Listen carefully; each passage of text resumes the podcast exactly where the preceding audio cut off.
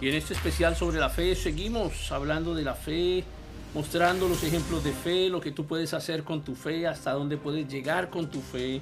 Estamos entendiendo cómo funciona la fe, la fe que hace que lo imposible se convierta en posible, la fe que abre mares, la fe que nos lleva a transgredir los dictámenes de lo que nos parece racional, de lo que nos parece eh, que, rompe con el esquema de la física, con el esquema de la lógica.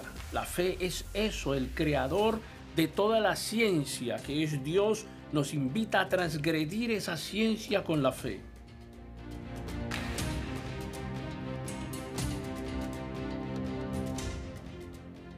Y había una mujer llamada Rahab.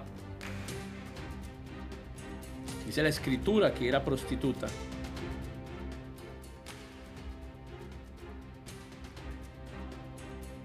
Alguien que seguramente no era bien visto dentro de su sociedad, una mujer que seguramente era discriminada en su ciudad,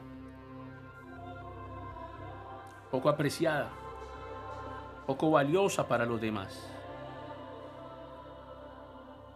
A veces nos sentimos así, poco valiosos, como que no tenemos el valor suficiente para ser aceptados por nuestra sociedad que impone estándares, patrones de conducta, de comportamiento, de alcance social, que exige ciertos estatus relacionados con el dinero o con las posiciones económicas, sociales, los amigos.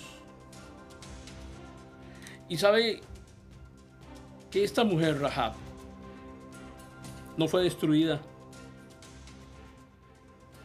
Pero los habitantes de su ciudad sí fueron destruidos.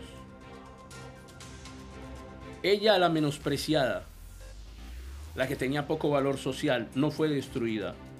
No fue destruida junto con los habitantes de su ciudad, porque ellos se negaron a obedecer a Dios. No tenían fe eran desobedientes. Ocurre hoy en cada uno de nuestros países, ocurre igual. Gente que se niega a obedecer a Dios o que intenta a través de las religiones imponer su propia forma de obediencia. La conveniencia de cada uno.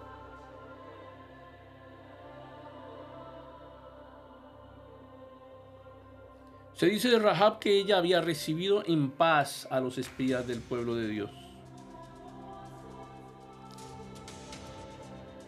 Y actuó por fe.